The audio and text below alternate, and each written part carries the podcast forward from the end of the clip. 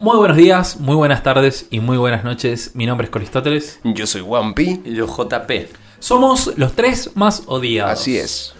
Hoy vamos a repasar toda la carrera, los grandes éxitos y algunas películas que no convencieron del todo, podemos decir.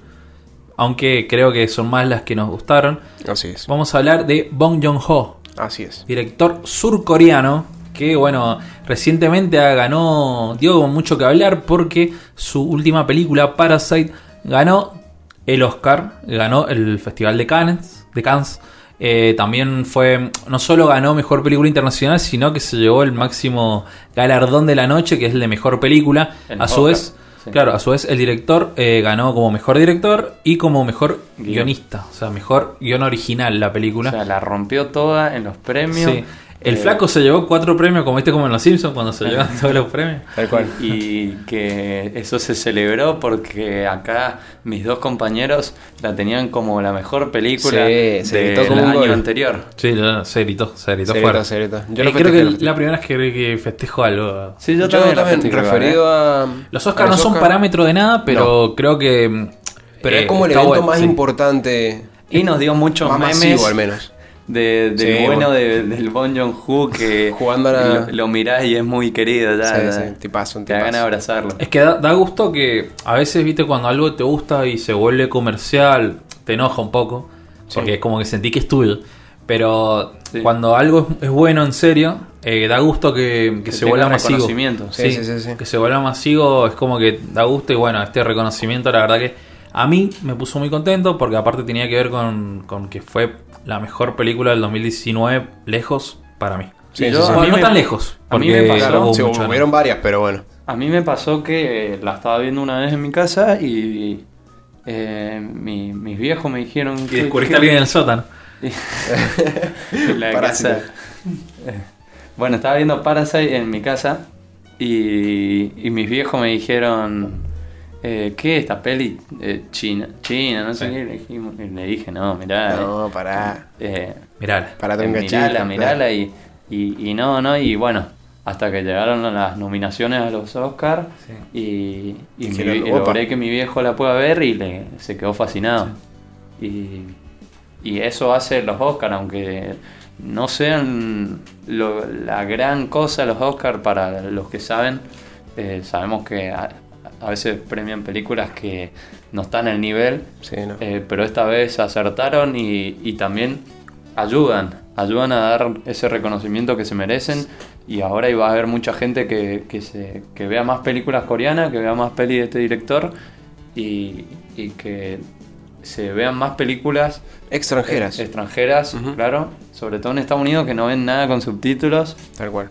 Sí, eh, mm, mucho dijo el director en los premios, creo que los Globos de Oro, Sí. Los globos de oro. cuando ganó mejor película también internacional, que había que vencer la barrera del subtítulo, más que nada para el público de Estados Unidos, Los que mató.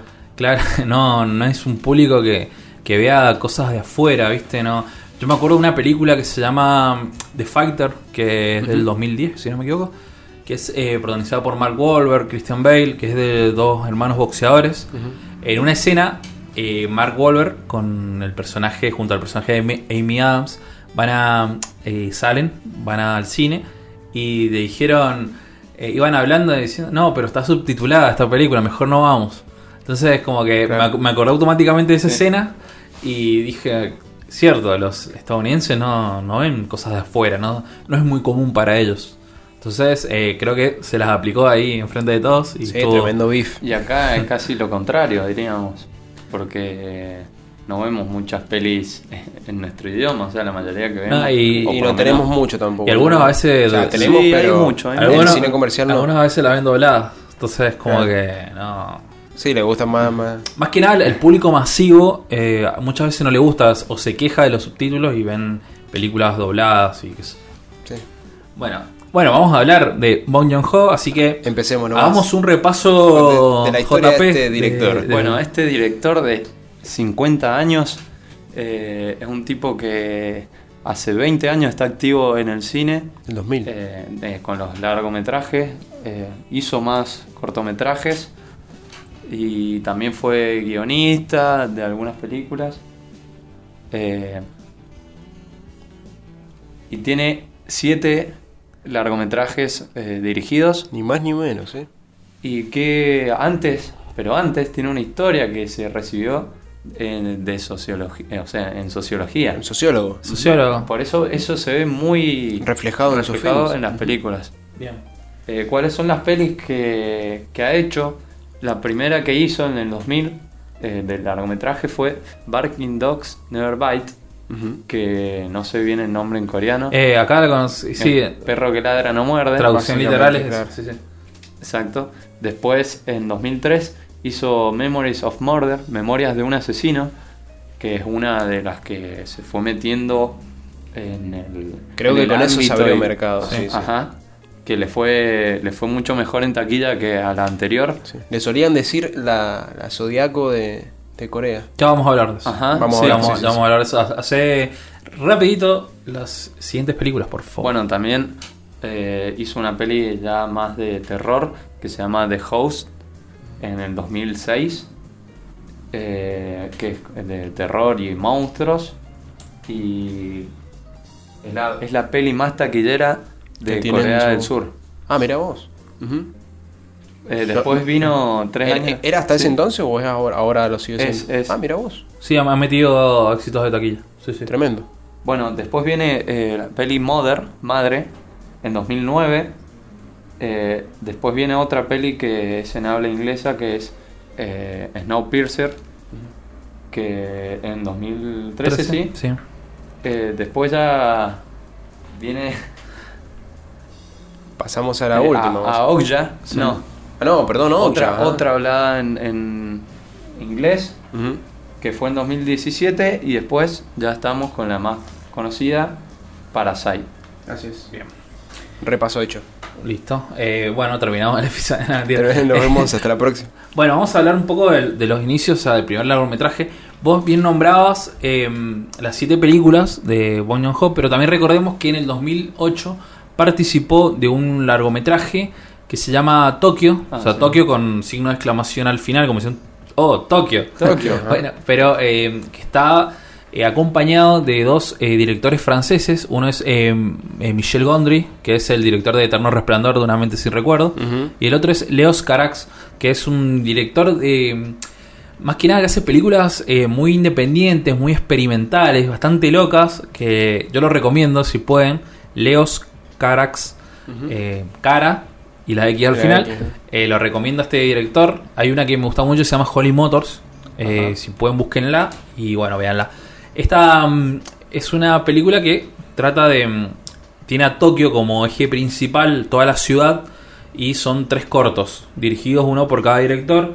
En el corto de Bon Joon-ho se llama Shaking Tokyo, y bueno, trata de un tipo, un, un adolescente que es ermitaño, no, no le gusta interactuar con la gente, vive encerrado en su departamento y está básicamente aislado de la sociedad, o sea, como que la sociedad lo ha apartado y bueno, en todo el camino se enamora de una repartidora de pizza. Así que es interesante, o sea, no, no es lo mejor de él, pero lo recomiendo. esto sumado a toda su eh, filmografía. Así que, bueno, vamos a repasar sus inicios. O sea, eh, su primera película, Barking Dogs Never Ride. Al que la- vos no la habías podido ver. Yo no la pude ver, problemas técnicos. Sí, sí, sí, sí. Una, lástima, una lástima. Sí. ¿Qué te pareció?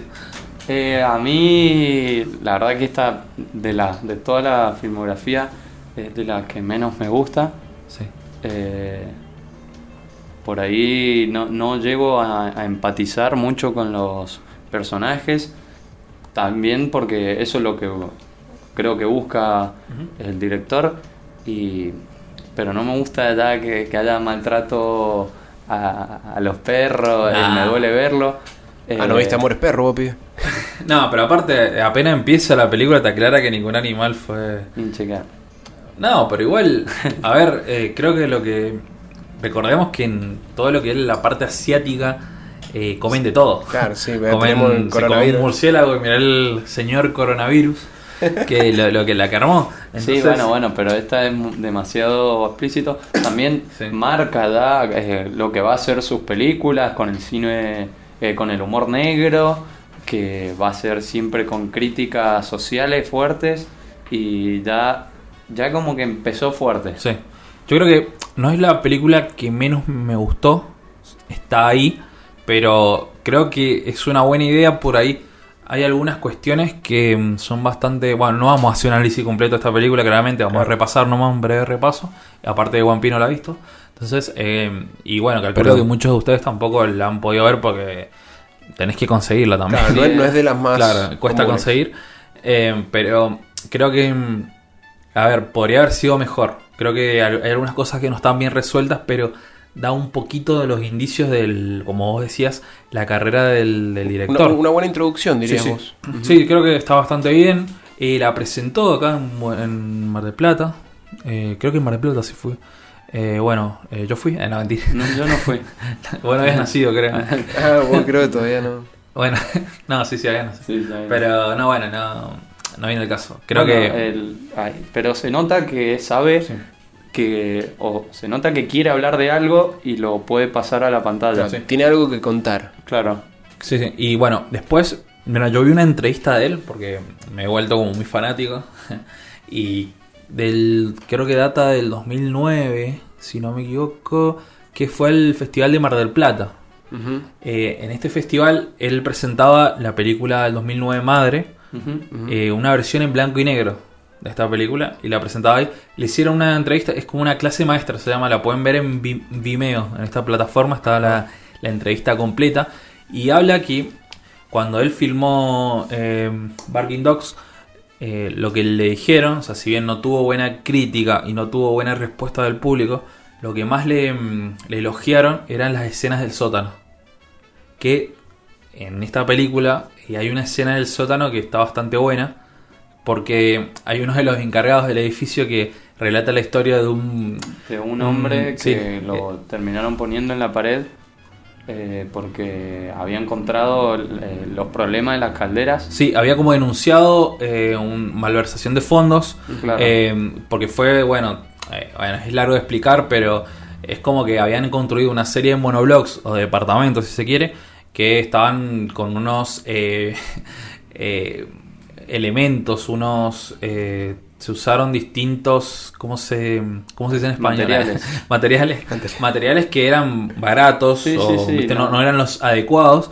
Y este tipo se llamaba Caldera, no sé cuánto, Caldera Kim, algo así, tenía como una, un apodo, está bastante bueno, Caldera, que tenían Caldera. Que tenían caldera, va. tenían-. Al chaval le decían Caldera Kim, ponele. o sea, se llamaba y bueno, el flaco como que denunció esto, empezó a discutir con y lo empujaron y en la pared había un clavo. Había un clavo, claro, y Sí, bueno, todo esto no se muestra, solamente se lo ve al, al tipo, al encargado del edificio contando esta historia. En un momento se cae algo y creo que una linterna o algo y le ilumina la cara como que está contando una historia. Todo lo que sucede ahí en el sótano está bastante bueno y es lo que dice eh, Bond que es lo que, mejo- lo que más le elogiaron y todo eso se lo traslada a su siguiente película que es Memories of Murder, que es Memorias de un asesino o Memorias de un asesinato. No sé, ahí yo he visto distintas traducciones. Eh, una película del año 2003. Bueno, y otra cosa que quería decir que este, el, el hombre de, que relata todo, Sí. el conserje, es John Hibong, eh, que es un- uno de los actores también, entre comillas, fetiches de- del director, porque va a salir en repetidas ocasiones. Haciendo papeles secundarios. Sí, siempre, siempre hace papeles secundarios, pero hay otro pero más fetiche Sí. que ya lo vamos a ver después. Bueno, en Memorias de un asesino, Memorias de un asesinato, Memorias of Murder, es del año 2003. Y bueno, acá eh, se centra básicamente en la dictadura, una dictadura que sufrió Corea a lo largo de los años 70, 80, que eh, de un pequeño pueblo hay una, un asesino. El en primer serie. asesino en serie. Sí, el, el primer asesino. en Corea del Sur. Exacto. Es un caso real. Sí, un caso de la vida real. Que bueno, este asesino el año pasado eh, se descubrió quién era. O fue eh, algo así, o un testigo declaró que lo conocía. Pero como que se reflotó el tema el año Sí, pasado. Así que, bueno, esta película trata sobre eso. Es un crimen que, bueno, hasta el año pasado no se sabía quién fue. De hecho, spoilers. En la peli no se sabe quién fue. no, no, no se sabe, no, no, no podemos conocer quién es el asesino. Y bueno, hay dos eh, detectives que investigan esto, do- dos detectives rurales, que bueno, se ponen a la, a la carga de esto. Eh, también, bueno, Y vemos muy- llega, llega el detective de- Sí, eh, vemos muchísima comedia negra, muchísima.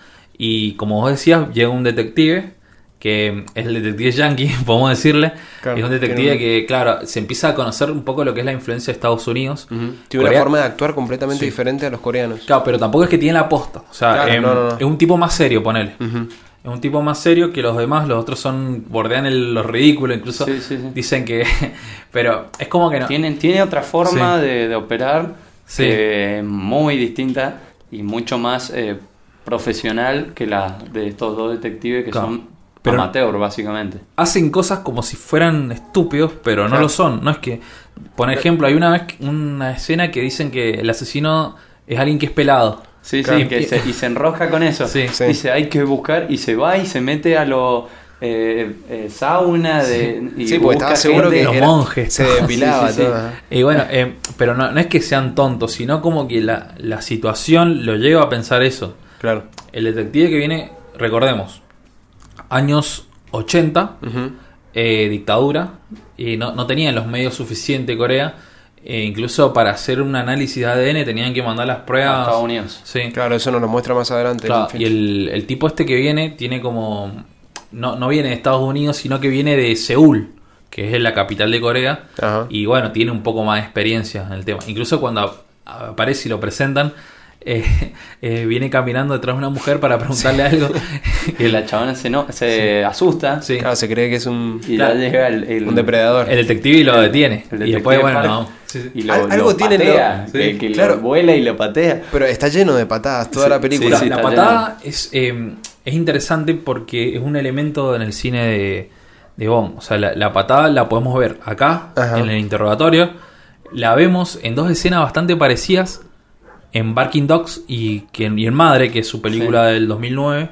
Que patean un auto y le quieren sacar el, el retrovisor. El, retrovisor. Ah, Claro, en, en Madre aparece eso y en Que uno puede y el otro no. Sí. Y en Barking Dogs eh, también. Y acá, bueno, la patada. En Barking Dog no recuerdo.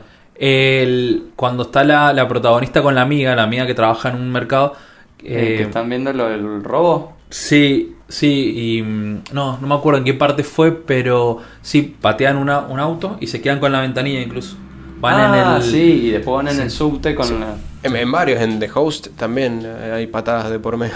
En todos lados. Claro, Está bueno, y en. Snowpiercer también. En piercing también. Sí, sí, pero me refiero a la patada como un elemento, no sé, significativo. O sea, la patada a un auto que las protagonistas no tienen auto. Claro. Y en, en Madre, el auto es de una persona de alto poder adquisitivo, Sí, de un Mercedes. Mercedes. Eh, también como la bronca esa de las clases más bajas sobre las- los que tienen, los que pueden.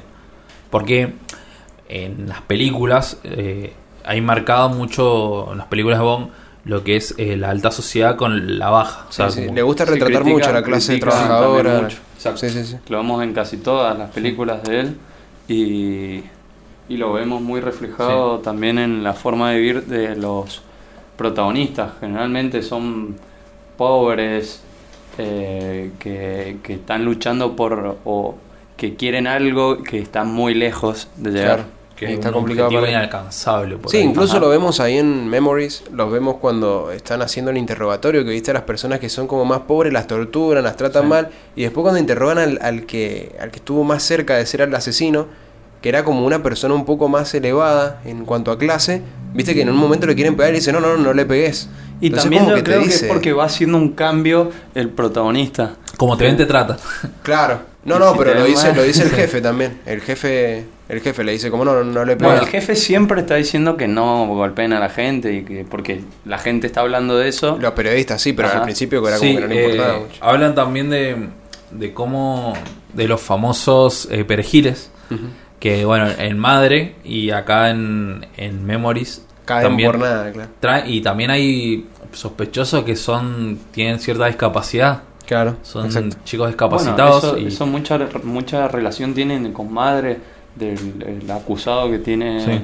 eh, Sí, con el el después perejil, del- sí, ajá. el, el- el que acusan sin con el- pruebas o con el chico de la cara quemada, el Sí. murder, sí. que- pero No. que tienen discapacidad intelectual. Sí, y también, bueno, es también lo que hablan de, de algunos acusados que son tienen bajo poder adquisitivo, que son los perejiles. Después, bueno, eh, también hay un pervertido acá. Sí, es un tipo que. un tipo- El segundo sí. acusado. Sí, es un tipo que, bueno, hace cosas que. Kinky nasty. Así que, Sí, bastante. que lo, lo enganchan con las manos nada más. sí, un cochinote, ¿no? Exacto. Así que. Bueno, ¿por qué me dijiste vos que después íbamos a hablar del tema este de que yo dije que se la por- nombraba como Porque quería hacerlo en orden, nada más. Ah, bien, Por un perfecto. anterior, así que todo tuyo. No, no, no, no, que eh, yo he, he leído varias veces que, que se la nombra como la, la Zodíaco de, Sí. de, de Corea del Sur y justamente, bueno, Zodíaco también era una película de una historia real. Claro, pero pasa de- que Zodíaco vino después. Entonces, Claro, como exacto. que. Es como que esta película inspiró, si se Claro. quiere, a Zodíaco. Claro, pero la gente como que no conoce todo Sí, eso, te exacto. la toma y le dicen, ah, esta es la Zodíaco. y no, razón, sí, sí. Tendría que ser al revés. Eh, pero bueno, No dijimos Ah, ¿qué iba a también el, que el protagonista es Song Kang-ho, que es el es este el actor fetiche de- claro, sí. Esta es la primera vez que... Que es muy parecido a Wampe. eh, que, que Es tiene mi- un gran parecido a Piece. Mi, mi papá. Sí, y bueno, también hablabas de Zodíaco y creo que es muy parecida El secreto de sus ojos, sin ir más lejos. No solo porque están en medio de una investigación, sino porque eh, hay una dictadura de por medio. Está la, la dictadura como... Sí, te- tiene hasta más parecido. el claro, sí, sí, sí. la dictadura, o sea, la, la limitación del, del Estado, si se quiere, eh, con respecto a cómo te manejas vos dentro de ese sistema. Y creo que los protagonistas del secreto de sus ojos eh, se manejan bastante parecidos a, a lo que se manejan los detectives de, de acá de Memories. Si bien tienen el humor, porque el personaje de Franchera le da esa impronta de humor, Ujú. Eh, por ahí no son tan ridículos como en Memory. O sea, no, no hacen Sí, ciertas ridiculeces, pero eh, tocan ciertas cosas. O sea, por ejemplo, lo, lo de la pasión. Claro, sí, sí. Al principio suena ridículo, después, bueno, te lo justifico. Yo te lo compro, pero Claro. es medio raro eso. Sí, también. es raro. pero es más parecida ahí que a Zodiac. Por ahí Zodiac también. Más seria. También Sí, y, y Zodiac transcurre en la ciudad. Claro. Eh, por ahí la otra, la de Franchella, también está en la ciudad, pero van al campo. Van a. ¿Cómo es? Chascomús, creo que. No, no, no me acuerdo a qué pueblo van a averiguar, viste, que es donde vivía el asesino. Y acá tam- todo ocurre en un lugar bastante rural. O sea, Sí. un pueblo, ponele. Claro. Así Sí, que. Sí, sí, en un pueblo con bajos recursos, con poca gente, que se conocen básicamente todos entre todos. Sí. Y bueno, y un Y- final que te deja ahí también como, Sí, como un- pe- un buen pensando... final. Sí. ¿A vos te gustó o no? Y me gustó que me, me choqueó también, que mire a cámara y, y te deja la duda. ahí. Y dije, wow. Y es que te- te- el, el final final de, de Memories. Memories. Y porque como te da la idea que, que puede ser cualquiera, incluso vos. claro. Incluso vos. O sea, como que te mira como diciendo, vos también podés ser un asesino. sí. Claro, como diciendo, o sea, en cualquier lado podés... O sea, no sabes dónde Sí. puede llegar a estar. Es un tipo común, le dice. Claro, tiene un rostro ordinario. eh, claro, eh, llega este personaje, el detective, que ya, ya no es más detective, ahora vende exprimidores de, de jugo. Sí. Y llega a este lugar a- a- al principio, de, de donde estaba al principio de la película. ocurrieron los asesinatos, Y básicamente. que El primer fue asesinato. donde encontraron al primer cuerpo de la mujer asesinada y, y se encuentra una niña y esta le dice que le dice como el otro que vino hace un rato Sí. Claro. Y le dice quién y dice "Y uno que está recordó que hace- hace mucho había hecho algo acá y cómo era normal o sea un tipo común Claro, sí. Tenía Y- un y- rostro y bastante ahí- normal. mira a cámara y termina la peli y es como Sí, Te- tiene algo eh, muy particular eh, acá que sucede. Bueno, hablábamos de la patada. El personaje que tira patadas, el amigo del protagonista. No, perdón por los nombres, pero Sí, son no, bastante no, complicados complicado. para mí. Y creo algo que- irónico sí. que pasa Claro, él termina con la pierna Amputada. amputada. Y justamente esa, la que siempre usaba Sí. para patear. Y que es algo que le sucede también al protagonista de Parasite, al, al chico, que con la piedra, la Claro, piedra que él usaba como amuleto, como suerte, termina impactando en su cabeza. O sea, es como que todo vuelve en el por ahí comparando estas dos películas y por ahí se me pasa alguna también. impacto pero- de la Sí, la- cabeza que va a pasar en La ironía está todo el tiempo. Claro, y la piedra, claro, que En también madre. ocurre en bueno, pero Sí, sí, No, no, no, vamos a no, La ironía Eh, está presente en toda sí, la película. sí, eh, y eh, también le- eh, creo que el- el, eh, a- al director le gusta ponerte como en una situación ahí de compromiso porque muchas veces te hace cuestionarte a vos mismo. ¿qué eh, harías? ¿Qué harías? Sí, total. Y hay una escena en particular que lo hace muy bien. ¿En eh, cuál? ¿En Memories? en Memories. Es la de, la de las dos chicas. O sea ah, que sí, una... que te, hace, te pone eh, Claro, en como que te lugar pone- del asesino eh, y te tal hace cual. Querer que mate a la otra. Y Claro. ya, es- ya es malo eso, o sea, Claro, ya- vos ya ahí se te pones a pensar, pero- mira. sí. porque eh, venís es- siguiendo a una Claro. que ya es conocida eh, por nosotros, o sea, y Sabemos después- que es el... eh, Después vemos otra que, que después sabemos que la conocíamos también, Claro, pero... pero es como que hace un juego de cámaras. Yo creo que sin querer queriendo todo el mundo mató a ella. O sea, todo el mundo eligió a ella para que... Sí, sí, Sí, sí, porque es como la... Y porque a la otra no la conocías hace mucho, y más si no estabas acostumbrado a los rostros asiáticos, no sabías quién era, si la veías de lejos. No, no, no, no. No, además Entonces, está muy como- oscuro y no, Sí, no sí, se sí. nota que es ella. Eh, A mí, a mí me, me gustan cuando discuten con el policía de la capital, que se ponen a pelear. O sea, me, me divierten esas escenas, la verdad que están... Las banco. A, a mí me, me divierte mucho la forma de actuar que tienen los coreanos. Y, Son y como también muy por- hiperactivos. Claro, y, y como por accidente eh, descubren ciertas pistas, como por ejemplo la música, la canción que- Claro, tal cual, que ni llaman siquiera el asesino lo sabía. Claro, hay, hay cosas así puntuales que como que...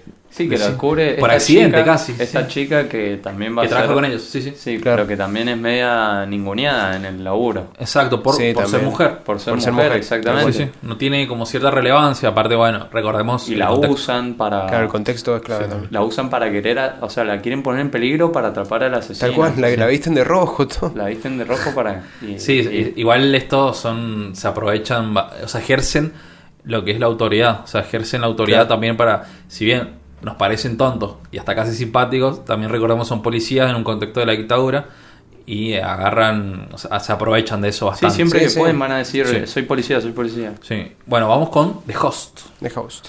eh, Host. La próxima. conocido como el huésped y también el anfitrión. El, el del- portador creo que era en, Sí, en no. España. Sí, el El anfitrión. anfitrión o el portador, no me acuerdo. El monstruosito ese, el. El bichito. Bueno, un- Como esta em- arranca con dos eh, científicos en un laboratorio y un científico que es medio... Yankee. eh, sí. Sí, que- es yankee. sí, es yankee y- el coreano es Kim encima, le el dice- señor Kim. Así se llama. El... Ah, el coreano sí, sí. le decían señor Kim Ajá. y eso me llamó la atención porque después en Parasite le dicen. Y le dice que vacíe los frascos porque tienen polvo, o sea, por fuera. Y este le dice, pero mira que son frascos que están llenos de tóxicos. Claro, y esto va a ir a parar a, a- Al río Wuhan. Ajá. Y no, no me importa, vacíalo igual. Y se vacía tantos tóxicos que... Y después, bueno, ahí ya vemos que hay un pez, vemos unos pescadores que hay un pez eh, que Mutado. un mutante y, y ahí arranca la película con eh, de nuevo eh, tenemos a Song Kang Ujú. protagonizando El esta Star vez System. Ajá, el Star System, sí, de- a full. Sí. El Darín coreano. El de Lincoln. Que este es el, buena el- descripción. ¿cómo le vamos a decir para no estar diciendo el nombre? El, Son. el rubio. El, Está teñido de rubio esta vez. Sí, el, sí. Y, y- y esta vez es más, más tonto. Más tonto que cuando era detective. Sí. Más, sí. Que tiene una hija. Tiene una hija, exacto. Y es kiosquero y se duerme bastante. Bastante. Porque por un problema que tuvo de, de pequeño que no, no tuvo los, los nutrientes, las proteínas. Suficientes proteínas en su Ah, etapa de crecimiento. Entonces, bueno, Además también recordemos que sufrió una tragedia familiar, sí, sí. la mujer murió. Entonces, eh, por ahí esto también es particular en el cine de Bond, que es eh, las familias disfuncionales y cómo eh, y la unidad familiar en, en ciertas crisis o en ciertos objetivos.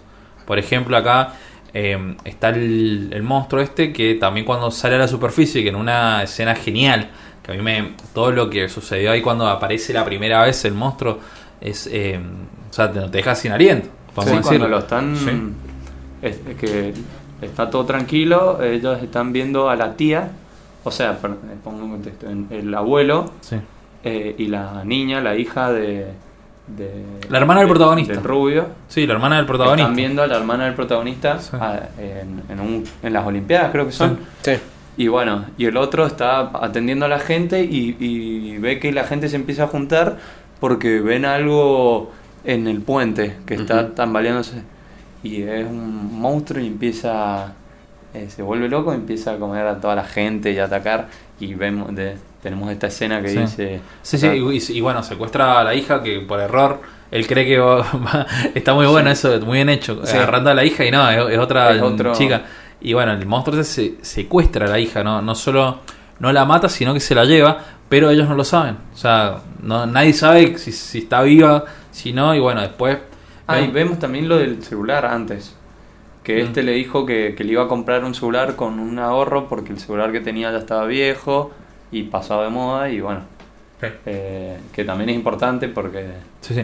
Bueno, eh, Tiene, tiene buen uso del slow motion, viste que lo usa mucho eh, John Bong-ho. Sí, sí, está, está- creo que esta película está bien. Y vemos, como para no centrarnos tanto, acá como para acelerar un poco en lo que vamos a decir, eh, que después toda la familia, en referencia a lo que decía, se une, pese a sus diferencias. Hay un odio entre los hermanos, el padre como, como unión, o sea, el, el padre del protagonista y el abuelo de la niña eh, los une a todos. También, bueno, hay, hay partes trágicas, que también es otra ca- eh, característica de Bond, que es, eh, ya dijimos, el humor negro, pero como en las partes trágicas eh, hay humor, o sea, hay una parte que está él llorando todo por, por la nena y los, los que tenían que cuidarlos, que van con el traje amarillo, se resbalan. Claro, sí, sí, sí. o sea, son partes humorísticas, pero para nosotros, para en el contexto yo no, es como... Y también sucede en Memories of Murder, ponele, le tira la patada, o sea, es algo gracioso que nosotros nos reímos, pero, Claro, pero ahí para, no. ellos, para ellos es normal. Claro, a ellos es normal o, o no es gracioso, pon, ponele, si se quiere, pero para nosotros es gracioso eso, pero Sí, para sí. ellos no. Claro. Se- Bueno, sí, sí, Eh, sí. sí, perdón. Eh, vemos una crítica acá también constante a, a todo el, el- el tema del medio ambiente, que yo creo que también la vimos un poquito en Memories, con todo el tema de la fábrica, porque te demostraban como que el supuesto asesino trabajaba en la fábrica, te mostraban como la fábrica como un- una, una amenaza para el, para el ecosistema, por así decirlo, y bueno, acá lo vemos representado en este monstruo. Acá tal vez se, se nota más la Se nota muchísimo más. a y, la contaminación de y la- también la social. ¿Y qué hacemos con los desechos? Claro, Exacto. ¿qué hacemos con lo- Sí. Y también un poco la social, porque fíjate que los científicos eran como eh, científicos capos, ¿viste? ¿Entendés? Como estaban a otro nivel y es como que toda la mierda que tiran va a parar a la gente de abajo, ¿viste? Sí. Porque no le, no le afectó a la gente que vivía en la ciudad, le, le afectó a los que vivían ahí alrededor del lago, que, que no eran de muchos recursos. Eh, entonces, y a bueno, los también- animales. a los animales también. Bueno, hay un tocan muchos temas así sociales, como también el el, el, el- el- el- el tema masivo este de lo de cómo los medios te controlan, perdón, ahí está el, Sí. el control masivo. El pánico, cómo generan cómo pánico. generan pánico, cómo les gusta Sí. generar pánico. Sí, que Y- inventan un que lo- virus. Lo estamos viendo ahora cual, eso, eso te iba a decir, que lo sentí muy... con el coronavirus y Claro. nada, es como... Y acá en la peli no, no hay, no existe un virus, en realidad. Claro, es todo mentira, es básicamente. todo mentira, pero lo, Sí. lo utilizan para agarrar a la gente y... para- Lo del monstruo Claro, es real, pero... es el como virus que es- lo- y encima es lo que sucede en la vida real, o sea, los medios generan pánico, Tal cual. pero generan pánico con poca información porque las autoridades no dan información o no dicen la verdad para no generar pánico. Entonces hay como esa contradicción y eso se traslada a esta película y al desastre que sucede con el tema del monstruo. Y esta, bueno, esta película fue la más taquillera ahí en. Corea y junto con Snowpiercer creo que son las más las que más han recaudado en todo Corea del Sur y bueno, de este director más que nada, que luego de, de Host hizo una película más un poco más bajo presupuesto, Sí, sí, mediana, más pequeña. sí, más pequeña, que se llama Madre o Madeo. Madeo la, que el, creo que el título coreano. Sí, que esta trata sobre un, un adolescente que tiene una discapacidad intelectual eh, que, que hace que se olvide las cosas y, y esta madre es más sobreprotectora, también un poco tóxica, di- diríamos. No, lo Y- cuida, creo que lo cuida. sí. Sí, pero ese lo cuida más. Y bueno, eh, lo que vemos es que hay un asesinato a una joven y es culpado este chico eh, y se lo llevan preso, detenido a él y la madre va a hacer todo lo posible para demostrar que no fue él. Un Ah. poquito como en Memories, lo que pasa con el, con el caso del chico de la cara quemada, Sí. ¿viste? Sí, sí, que claro, que comparten, están muy relacionados. Sí, sí. Bueno, eh, Y también después al final vamos a ver lo de la piedra. Eh, claro, o sea, nos vamos a enterar que al final, si era él el asesino, que se había olvidado porque se olvida las cosas, Sí, literalmente la madre hizo todo hizo todo, para que hasta asesinó a, Sí. a otra persona. Sí, eso, bueno, eh, gran resumen. Resumiste toda la película. Pero, bien, no, bien, igual. Bien, pero, perfecto, perfecto. pero es como que. eh, creo que a mí me gustó mucho la película. La verdad me, me gustó y me gusta que haga estas clases de películas más pequeñas. Es como que arrancó con una pequeña película, o sea, Barking Dogs. Fue con una más grande, Memories. eh, escaló mucho más grande con The Host. Y acá como que bajó un poco la intensidad. Y creo que esta película más personal, más, que habla más que nada de la madre. Y en esta conferencia mm, que hizo esta clase magistral, o no sé cómo, es- cómo es el nombre, eh, cuando vino a Mar del Plata a presentar esta película, en- pero en versión blanco y negro, eh, dijo que la actriz, que es, es- tengo el nombre, Kim Hee-yo, eh, esta, esta actriz dice que es una actriz de televisión que siempre hacía de madre de los protagonistas, Ah. entonces como que estaba mm, escribió esta película Pensando que- en ella. pensando en ella y para que ella lo- sea la protagonista. Así que decía que si ella no aceptaba el papel no la iba a hacer a la película. Ajá, miró. Así que, nada, es, está como, es como la madre de Corea, poner Claro. algo así, dijo una frase parecida. Y bueno, es como, básicamente, es eh, se lleva todos los créditos, porque la actuación de esta mujer es muy, muy comprometedora, muy hace todo por el hijo. Sí. Y también, bueno, vemos acá otra característica del cine Bond, que es eh, el tema de los espacios. Los espacios eh, cerrados. En una escena, eh, la madre está investigando al amigo del hijo. Sí, que, sí. bueno, dicho sea de paso, la- este amigo se aprovecha mucho de- del hijo discapacitado. lo- Sí, sí. Y la, mm, eh, se mete a su casa y justo escucha que, Que que entra viene. él con una chica Sí, que y bueno, a ser la novia. Ella se encierra en el, lo que es el Armario. el armario y se pone a ver que bueno que el tipo este está teniendo relaciones. Eh, el espacio cerrado, todo eso eh, se traslada mucho también a la Parasite. Sí. En Parasite hay espacios cerrados, el tema del Sí, esconderse abajo de la abajo del mesa. mueble, claro. Abajo de la cama. Sí, en Barking Dogs también el, otro, el protagonista estaba escondido Sí, viendo como el intruso, ¿verdad? Sí. hablando de los intrusos. Exactamente, el protagonista estaba viendo en Barking Dogs cómo está el otro, el encargado del edificio comiéndose un perro. Claro, metido en Sí. un armario también. Y bueno, e- eso, eso también, los espacios, todo es una característica eh, muy interesante del- de este director. Y otra cosa que tiene de Parasite es lo que decíamos de la piedra. Sí. Que al final, bueno, este chico eh, con discapacidad eh, que asesina a la chica con un piedrazo en la cabeza, que se lo tira. Y, y esto es lo que va a pasar en Parasite Al final de la al final, claro. Al personaje Entonces principal. le vemos que están las pelis conectadas. Hay algo que interesante que a mí me, me voló la cabeza y me puse a pensar que es cierto, porque eh, lo que dijo eh, Bond es que en Corea no se acostumbra a usar armas. Dice que los mafiosos usa- usan cuchillos.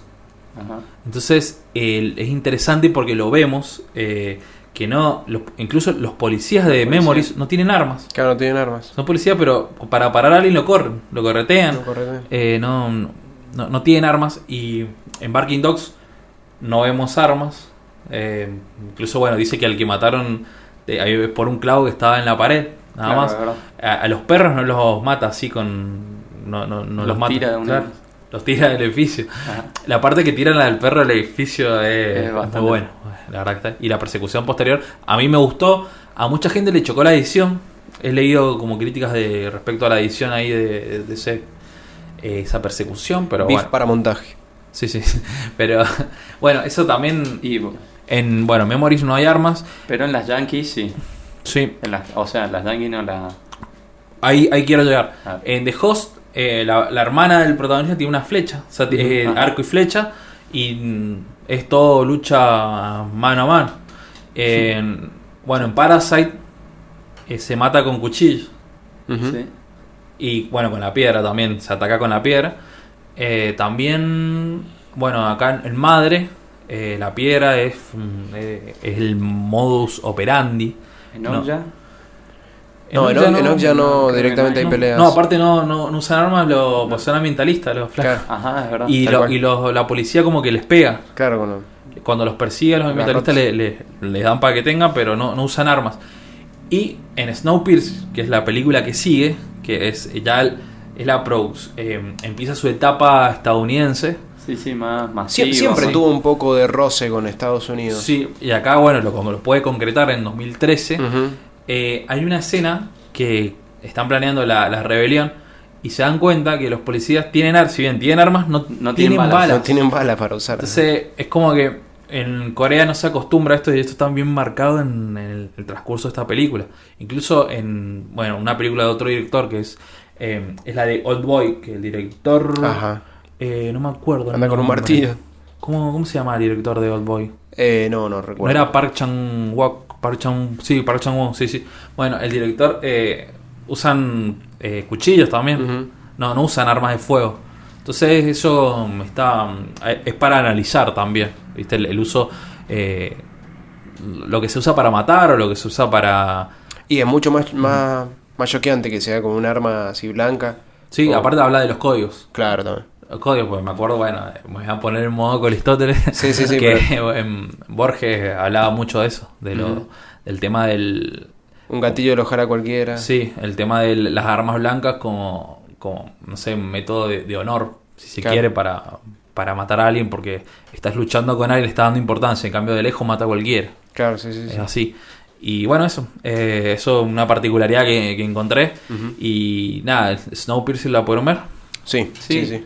Eh, algo que igual en Snowpiercer al final sí terminan teniendo Sí. eh, armas. Sí, combate y de armas. Y, hay disparos. Y porque es, yankee, es Claro, una claro. producción Pero yankee. las mayores peleas son con hachas, Martillos, cuchillos, sí, hay de martillo, todo. eh, cuchillos, sí, hay de todo. También se hay dan mucha acción. Bueno, ahí tenemos, pero r- súper, hiper, mega mil marcado el tema de las, eh, las escalas sociales.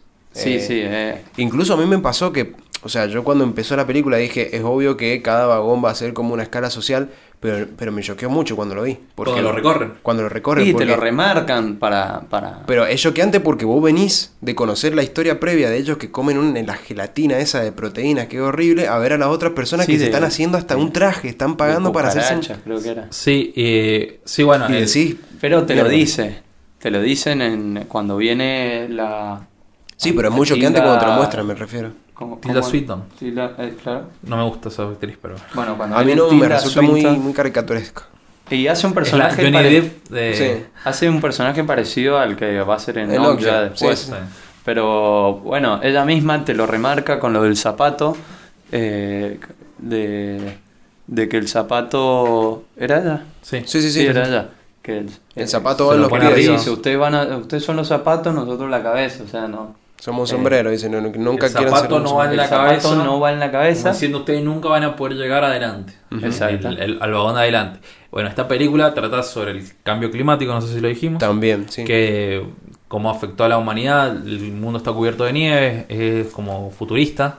Y bueno, un tren que recorre el mundo. Claro, y que afuera no se puede estar. Claro. Porque te morís. la nieve te mata. Y bueno, un tren que recorre el mundo. Es que este tren está diseñado con todos los sobrevivientes, pero bueno, en la escala final van los, los que mm, tienen menos poder adquisitivo y adelante se encuentra la gente más pudiente.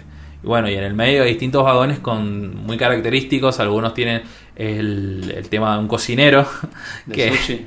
no, no, el, el cocinero, Ah, el que les hace la barra de proteína, El que la- la hacen con cucarachas. Sí, sí. Y después tienen, bueno, el, el tema del el hibernadero, el, después está el sushi, el, el mini acuario. En, el- en el... Eh, lo- los spas. Sí, los niños ahí. Creo que en el sushi escuela, es cuando, cuando, cuando ahí. pasa el quiebre, loco. Ahí, ahí creo que hay como un... Porque es cuando Se dan más cuenta se que, nota. que ellos co- comen bien, o sea, se metieron con la comida. Claro. Que la comida en el cine de Bond es algo fundamental. O sea, el- el- todo lo que es el, el tema de, de las comidas y diferencia las clases. En, o sea, pensemos en lo que comen los protagonistas de Parasite. Claro, que sí, es la sí. película más reciente que la mayoría ha visto.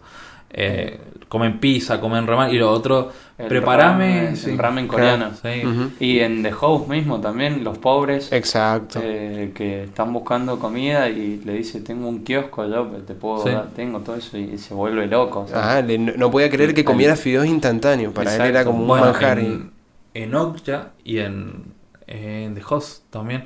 Que bueno, en The Host viste que comen los fideos y todo eso. Y en Sí. También hay una escena que está la, la ni- niña con el abuelo comiendo también una eh, todo pescado, pero es como que filma eso, filma la comida es Sí. importante en el, en el Claro. cine, o sea, se filma mucho lo que se come, todo. En Parasite, el protagonista, que es la familia pudiente, que es Park, Viste, cuando llega a trabajar, abre la heladera y se come un juguito, no sé qué. Sí. Eso como siendo come lo que le pinta y los otros están garroneando. Sí, sí, viendo qué es lo que en, pueden. en Out ya se- es como el- uno de los temas centrales, la comida. Sí. Claro. Bueno, eso es como el, vos decís el quiebre ahí cuando ven todo lo que ellos comen y Claro. Es más, ve- si, si te fijas bien, el personaje de Chris Evans no come en esa parte. Cuando le traen los sushi se queda como mirando, como diciendo, loco, no puedo Y le creer que-". dice, pero le hace a ella comer las barras de proteínas Claro. esas.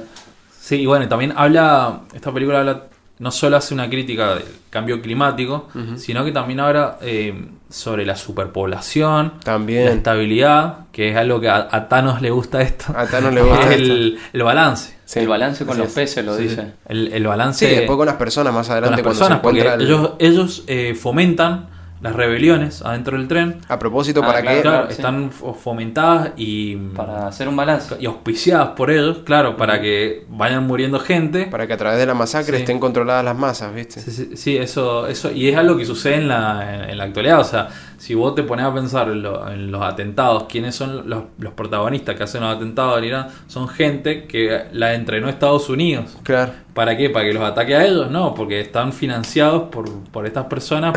Coronavirus. Bueno, si nos escucha Trump, Claro, no, porque es algo. corta, corta, corta. ¿eh? Bueno, igual no me, voy a meter, no me voy a meter en eso, pero es como. o sea, es algo que sucede en la vida real Sí, sí, sí. trasladado a un tren. Claro, sí, sí.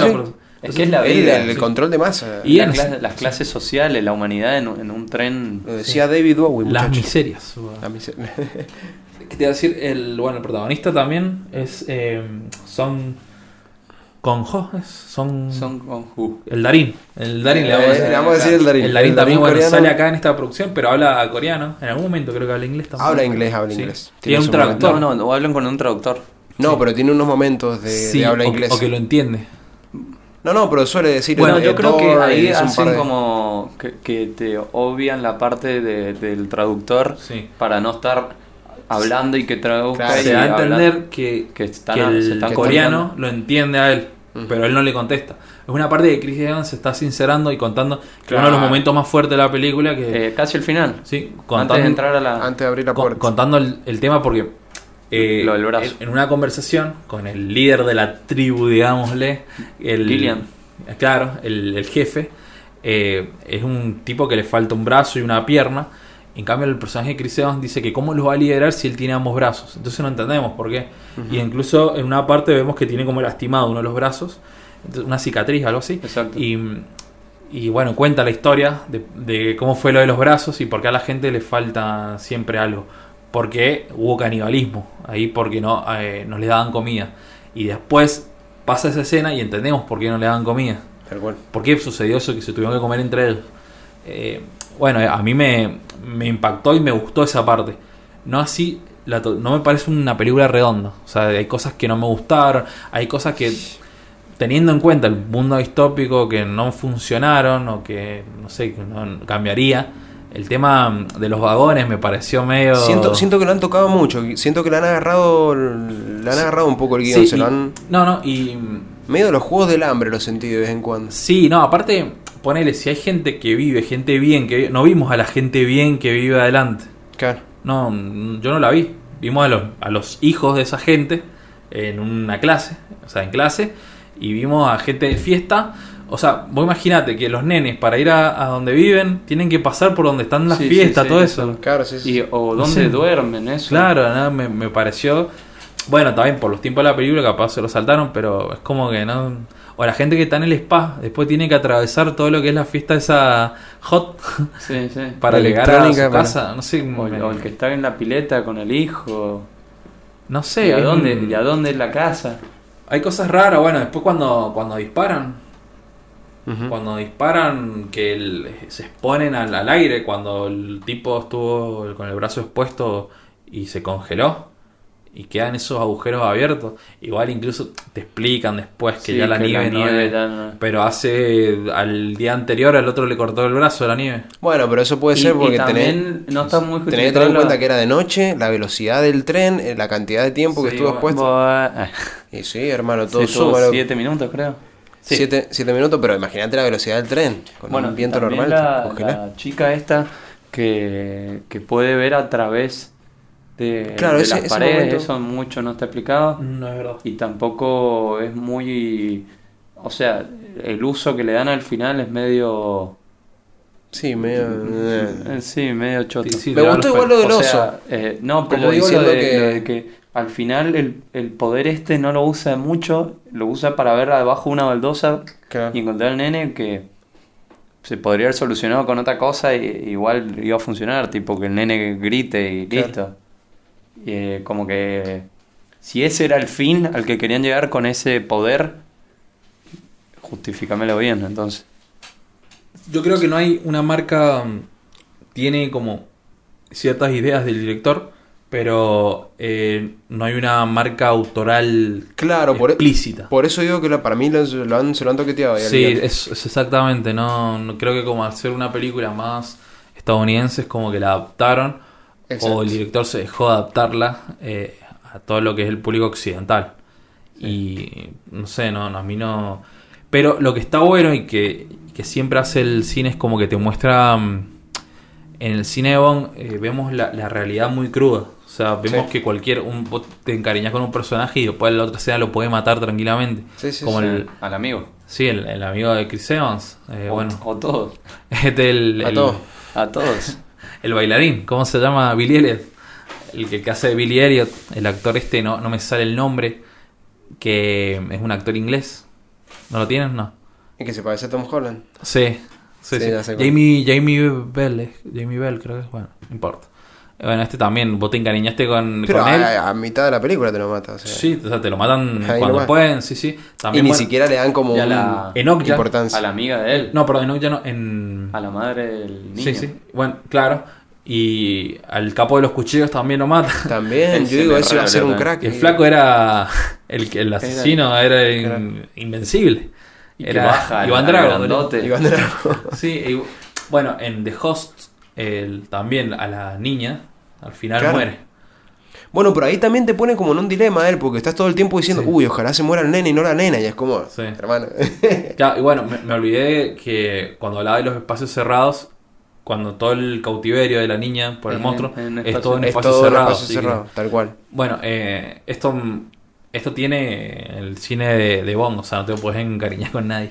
No. Y bueno, otra producción es eh, estadounidense, es Okja, que Así es, de Netflix. Producida por Netflix. Así es, Y que es la que le sigue. la Sí. que le sigue. Sí, bueno, es Por una... eso- Sí, esto también hay denuncia, es una empresa que crea un super cerdo para Así alimentar el, el mundo y este super cerdo va, al principio es destinado a distintas familias del, De los- granjeros. Claro, los granjeros más eh, eh, profesionales buenos de todo el mundo y que a cada uno le van a dar un super cerdo que supuestamente fue encontrado en Chile y... Creado en Chile. No, no, encontrado. encontrado. Sí, claro, pero en realidad Dicen que fue claro, encontrado, diseñado. en realidad fue creado Sí, que solo hay siete en el mundo y que es para que sean criados y el mejor eh, granjero A lo largo se, de se- un se año. lleva una cantidad de dinero, sí, algo así. No, creo que más, un poquito más.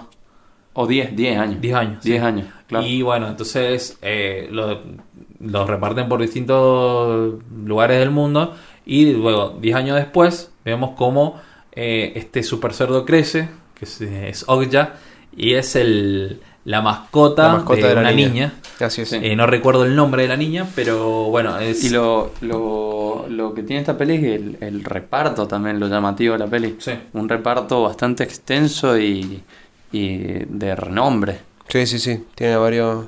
Tenemos Eh. a Lily Collins, tenemos a Jake Gyllenhaal. sí. A Tilda tenemos de nuevo, que a vos no te gusta.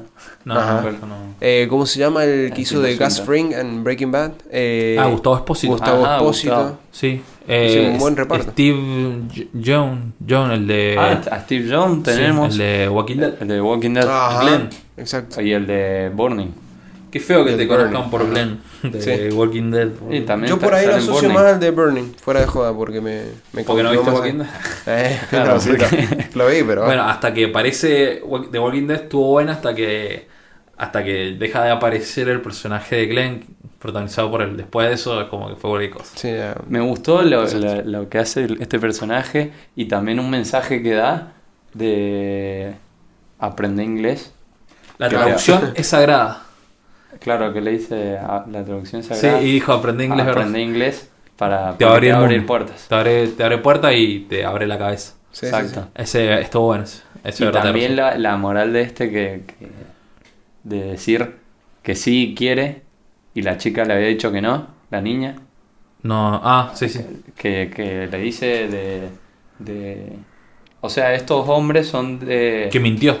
Claro, que miente y por eso después es expulsado, porque... Sí, igual para poner en contexto, o sea, le, le- la- le piden autorización a la niña para poder hacer una maniobra para rescatar a Okja. pero ¿quiénes son estos? Es un grupo Es un- organizado que... eh, Sí, vamos, vamos a empezar de nuevo. Sí, sí, Eh, sí. Bueno, en en esta película, después de. mm, La empresa devela las intenciones de llevarse a este super cerdo. Eh, que está bueno, todo encarnado por un pésimo Jake Gyllenhaal. No me gustó para nada, el personaje es muy Todo, exagerado.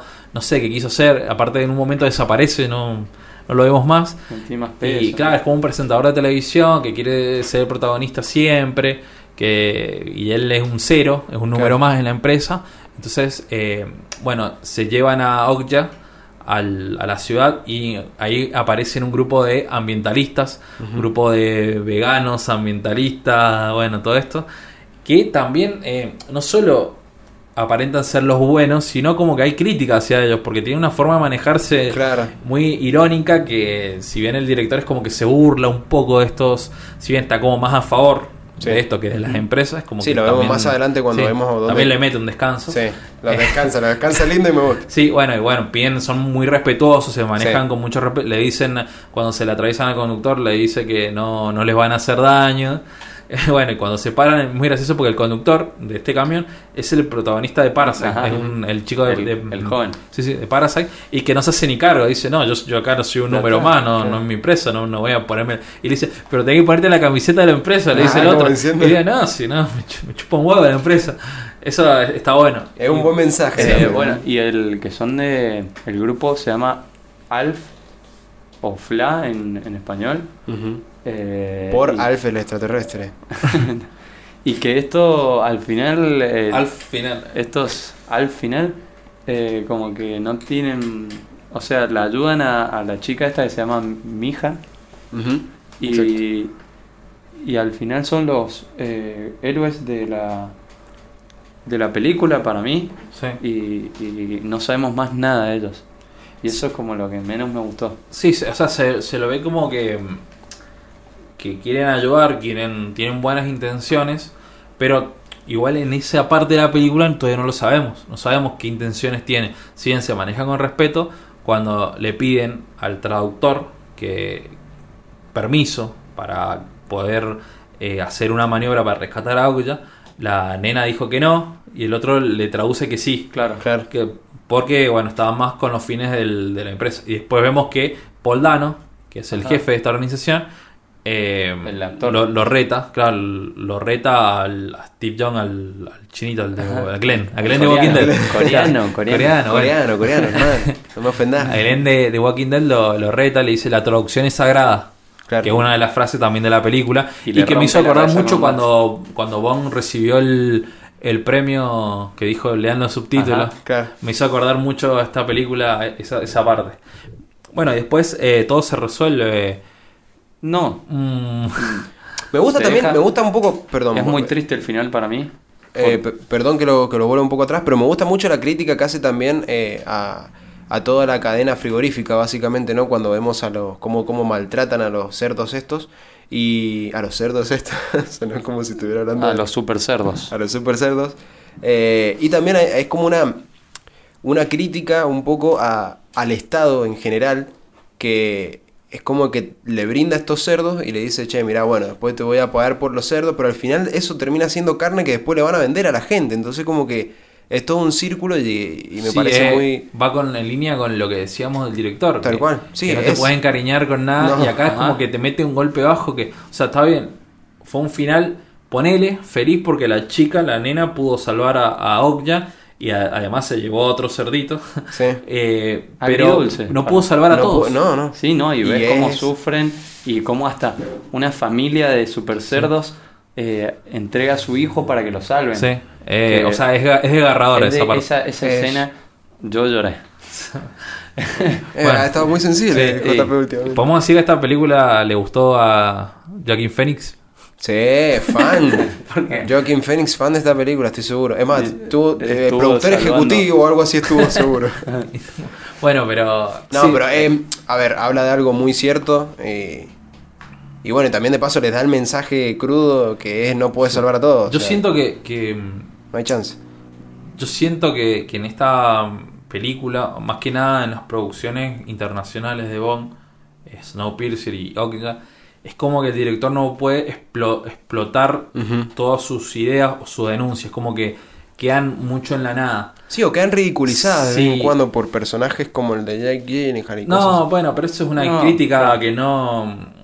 Más que nada, como que quiso criticar a los a estos presentadores, a- al ego que tienen, eh, el periodismo, los presentadores de, de televisión, ellos. los conductores. Claro, de hecho, quiso hacer como una sátira, pero mm, a mí no me gustó. Claro. Salió mal para mí. Y a mí no, a mí tampoco. Y Te- a mí me gustó ponerle los 10 primeros minutos. Después ya te cansa ese personaje. Y más teniendo en cuenta que es Jake Gyllenhaal, no, no eh, lo veía en no eso. sé si, si- si a mí me, me gustó, pero o sea, como que me atrapó porque es él. O sea, uno eh, lo banca, eh, un actor que me gusta. Sí, si hubiese sido otro, no. Claro, y entonces te invita a verlo. Claro. Y lo ves, pero después como que te cansa. Sí, pero entiendo, entiendo a lo que ibas Sí. vos de que, de que se, o sea, cuando estás hablando de una, de una producción que hace de la mano con Estados Unidos, se nota que le meten mucho ahí en, la- en el sí, guion. y no, que- yo sí. creo que el director es como que más preso de, claro, no se siente libre. del aparato y Es- no... es tal cual. Eso, ¿no? Mm, Y es que están todo el tiempo. Y ya, vamos a ver qué va a pasar con las próximas series que ya de Parasite van, Sí, que quieren hacer ahí una digo, de serie. Snowpiercer. Sí, y ya vamos a ver series, ahí ajá, dos las series. manos. él, él va a estar ahí en tema de producción, algo así, no, no va a ser director, me parece. No va a dirigir. Creo que no, no tengo... No, no, porque yo eh, tengo entendido que va a, ser- va a sacar dos películas. Ah, Una en, en coreano y otra en inglés. Pero, eh, como te gustan a vos, eh, más... eh, De bajo presupuesto, de bajo más- presupuesto, sí, como Mother. sí, sí. Dijo, Más va a ser- íntimas. Va a ser Más como íntimas. Mother o como Parasite. Ah, bueno, está bien, sí, Ujú. banco, banco. Banco y... Nada, bueno, siento que no pudo explotar todo, todo su potencial. Sí, todo su en estas dos películas. Incluso pasaron muchísimos años entre una y otra. Creo que entre, ponerle su última película coreana, que fue Mother, a, Ah, entre coreanas, a- sí. Claro, a Parasite pasaron 10 años. Claro.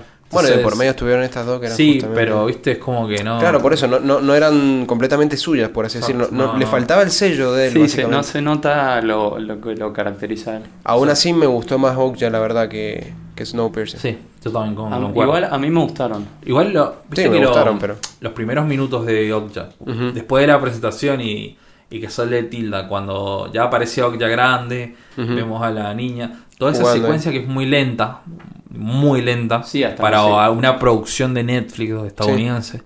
eh, es muy, está muy buena e incluso me hizo acordar a mi, a mi vecino Totoro. Vecino Totoro, sí, sí, a mí también. eh, Hay, hay incluso puede llegar a ver una referencia cuando la vemos sobre la panza. Que está, está sí, jugando, sí, es sí. como. Ah, para mí fue igual. Y aparte, Para mí fue igual, sí, claro. Se acuesta a eso. dormir en la panza. La- las locaciones son geniales. Sí, son Sí, geniales. esa- todo eso es como muy poético. Incluso cuando, hasta cuando se tira pedos. Claro. pero es como muy. Y los, sí. los montes son sagrados para los Y asiáticos. cuando hoy ya lo va, lo salva a ella. De una caída de... Sí. Claro. Es todo muy poético. Está, está muy. Para mí, para muchos es muy aburrido. A mí me encantó. Y a mí, para mí fue uno de los me hizo puntos más acordar de la al, película. al mejor cine animado. De, O sea, a mí me gustó y además es lindo de ver todas esas escenas. Y grandes, Sí, sí. grandes paisajes. Bueno, eh, esto vamos a. Podemos ampliarlo al todo. Hicimos un análisis bastante rápido. Sí. Pero bueno, vamos, igual sigamos un poco hablando de este director. No sé qué, qué otras cosas en común encuentran en el cine. Pues, de Parasite no vamos a hablar mucho porque ya hablamos en el episodio anterior. No, anterior no, en el episodio que sacamos también de las mejores películas del 2019 y el que sacamos individualmente en enero. Claro. Así que no sé qué, qué otra cosa pueden encontrar de particular. No sé si hablamos de que le gusta mucho la ironía, pero le gusta también jugar mucho con el, el personaje principal llegando a un objetivo y al final, a último momento, como perdiéndolo antes de volver a. ¿Viendo el redimirse. objetivo o el interés? No, perdiendo el objetivo. Bien. Por ejemplo, no sé, te doy un ejemplo en eh, Memories of Murder. Cuando descubren que el chico este al que habían estado subestimando tanto tiempo eh, era el testigo del asesino. Lo van a buscar, parece que tienen todo resuelto, se le escapa y después a último momento, spoiler alert, se lo lleva puesto el tren. Es como súper irónico, ¿entendés? No sé si ustedes lo... lo- lo- No, no lo vi así, pero sí, sí, está, tiene, tiene su Tiene sentido. validez. Pero es como... Claro, es como Sí, que suceden el- los traspiés del... O sea, suceden, van de traspié a traspié ellos, como... Y las cosas las resuelven por... Si se quiere, resol- resuelven, entre paréntesis, eh, entre comillas, perdón, eh, como que por casualidad. Claro. Sí, tiene, son, son los puntos de giro de, de todas las historias también. Claro, por eso digo que tiene en común con, con el resto también de la, de la Bueno, peli. a ver, temas en común entre las películas que vi- hemos Bueno, denuncia social, ya Sí, dijimos. Claro, las críticas sociales siempre. ambiental. Que, bueno, impacto ambiental, Ujú. Snowpiercer, Roce, eh, roce con, el, con inglés de Estados Unidos todo el tiempo, Sí. Desde las primeras están hablando Sí, en inglés. citan, citan mucho Citan muchas palabras en inglés. influencias eh, estadounidenses, influencias occidentales.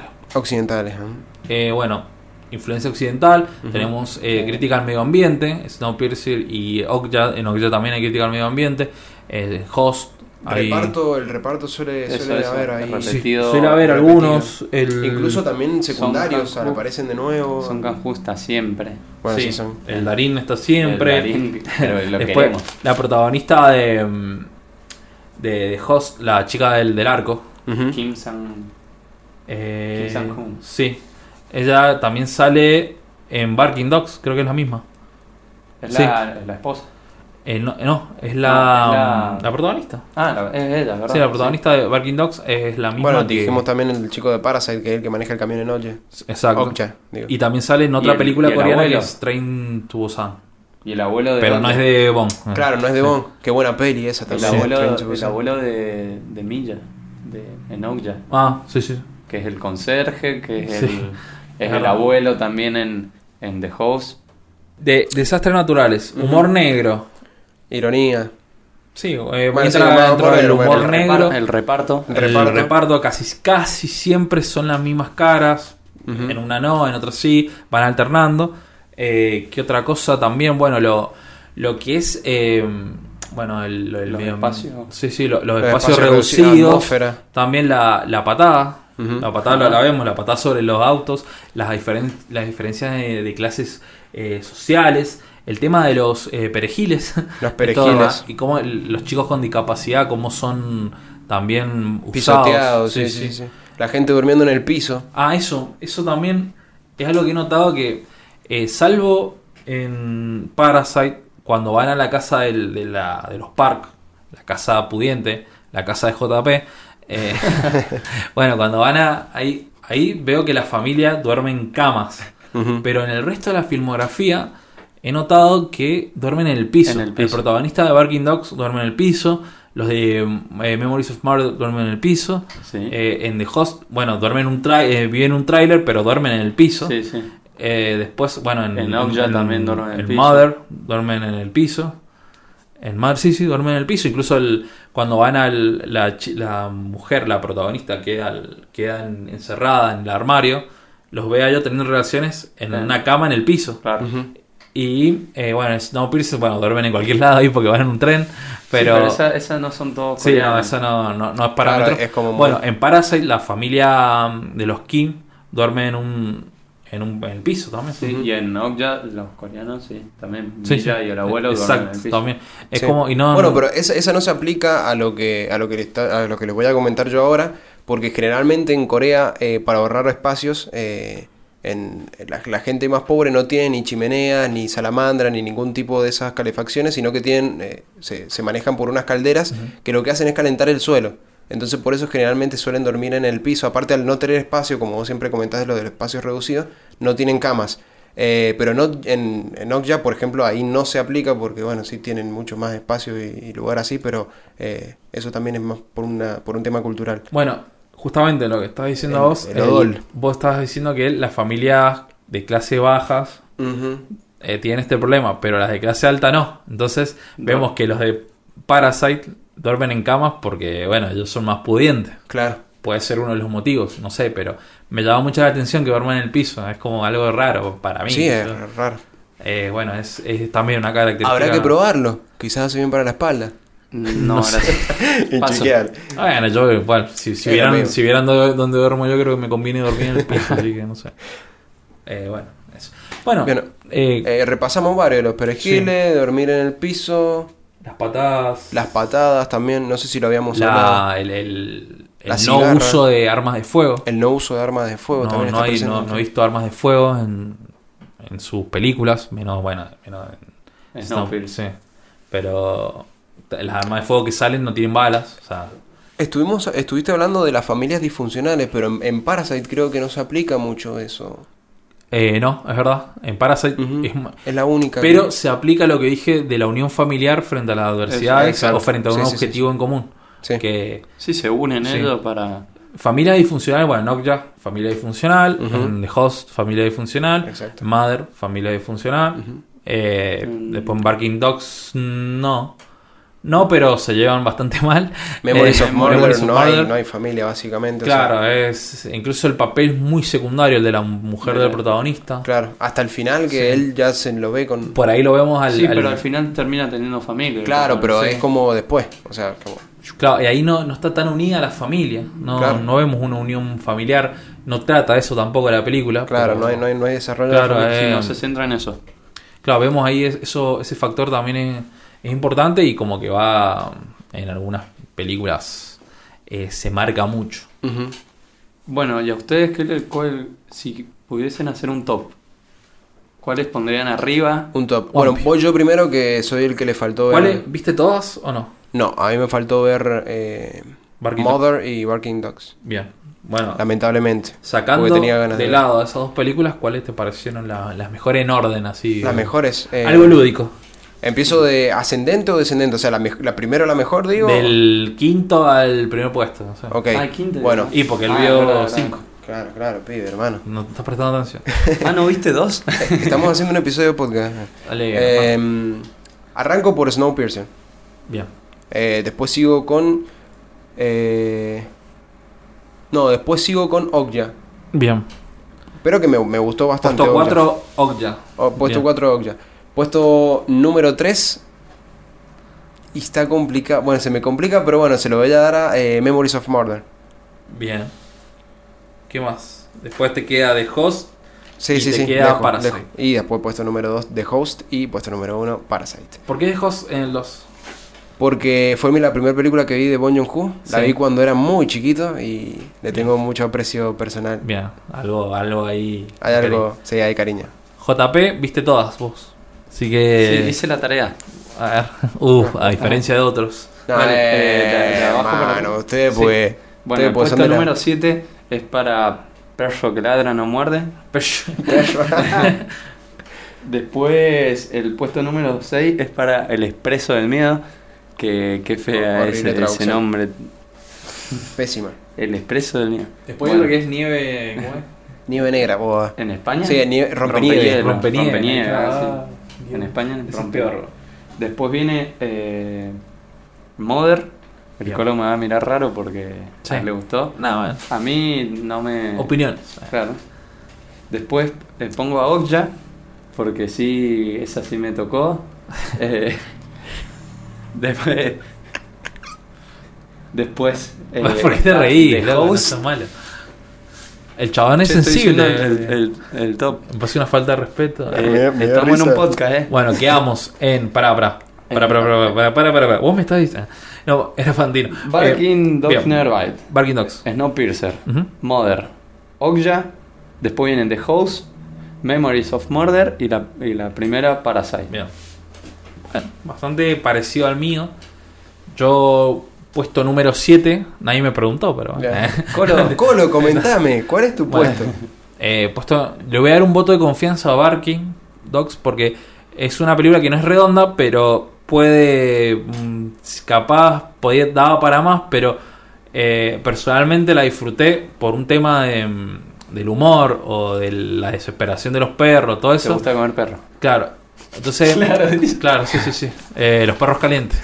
Pero, No, bueno, no, Snowpiercer va en el puesto 7. A pesar de que eh, con sus falencias me mantuvo en vilo, eh, la voy a poner en el puesto número 7 porque creo que eh, con toda la superproducción que tuvo detrás, eh, podría haber sido mejor. Podría haber estado resuelto algunas cosas. Ajá. No es mala, ojo, no es No, mala, no, no. pero Ninguna es mala. Ninguna Sí. es mala. Bueno, en el 6, eh, Barking Dogs, como dije, le voy a poner un voto de confianza. Después, en el puesto número 5, Okja. Okja, bueno, es una buena película. No, tampoco es redonda, pero creo que se acerca más a lo que, a lo que a mí me gusta. Tiene un final muy desgarrador. Después, en el puesto número 4, The Host. Solamente voy a poner The Host ahí porque las eh, tres primeras son muy buenas. Que es el tercero, Madre. Eh, en el puesto número 2, Memories of Murder, que para mí es una obra maestra. Y en el puesto número 1, Parasite, la mejor película del 2019, que para mí es superior a The Irishman y Once. A ver, no tanto, pero. Sí, creo no, que- no, no quiere decir que las otras son malas. No, no, no, para Pero- nada. no, pero obvio. es que. Pero digo, o sea, eh, está como una categoría. igual- sí, sí, sí. está en yo- las grandes ligas. claro, igual que en este top. Sí. O sea, son todos muy buenas pelis, no quiere decir que la, la que esté más abajo es la, está mala. Claro.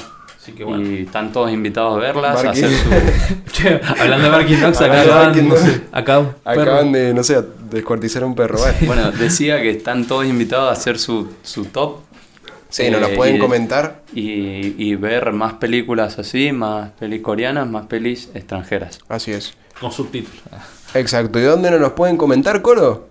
Así es, nos pueden hablar y decir todo esto en, en Instagram, arroba los tres más odiados, en Twitter, arroba tres guion odiados, así que bueno, ahí pueden hablar próximamente de YouTube. Próximamente YouTube, si lo venimos anunciando hace rato, Sí, estamos bueno, trabajando en eso. claro. Hay problemas con hay problemas con Problemas técnicos. problemas técnicos, problemas técnicos. Acá, el dueño de internet acá. Sí, No Ah, está, complicado. por- YouTube Bueno, no nos esto, paga. esto ha sido todo por hoy. Ha sido todo por hoy. Bueno, veremos. Segundo especial de director. Sí, el tercer especial lo vamos a definir. Ahí vamos a hablar con. Vamos a tener una reunión. Vamos a tener una reunión con. Pues hay gente que no va a seguir, hay gente que va a hacer despedida. Díganos, díganos de qué director Claro. quieren, eh, les gustaría un especial y, y no nos va a importar porque vamos a hacer el que queremos nosotros. Exactamente, como debe ser. ¿Cómo Así se.? que bueno, esto ha sido un Esto ha sido todo. Esto ha sido todo por hoy. Somos los tres más odiados. Mi nombre es Coristóteles. Yo soy Wampi. Yo JP. Adiós. Adiós. Adiós. Le pido que ya quedó, ya quedó. A ver. Uh, pará. Corta.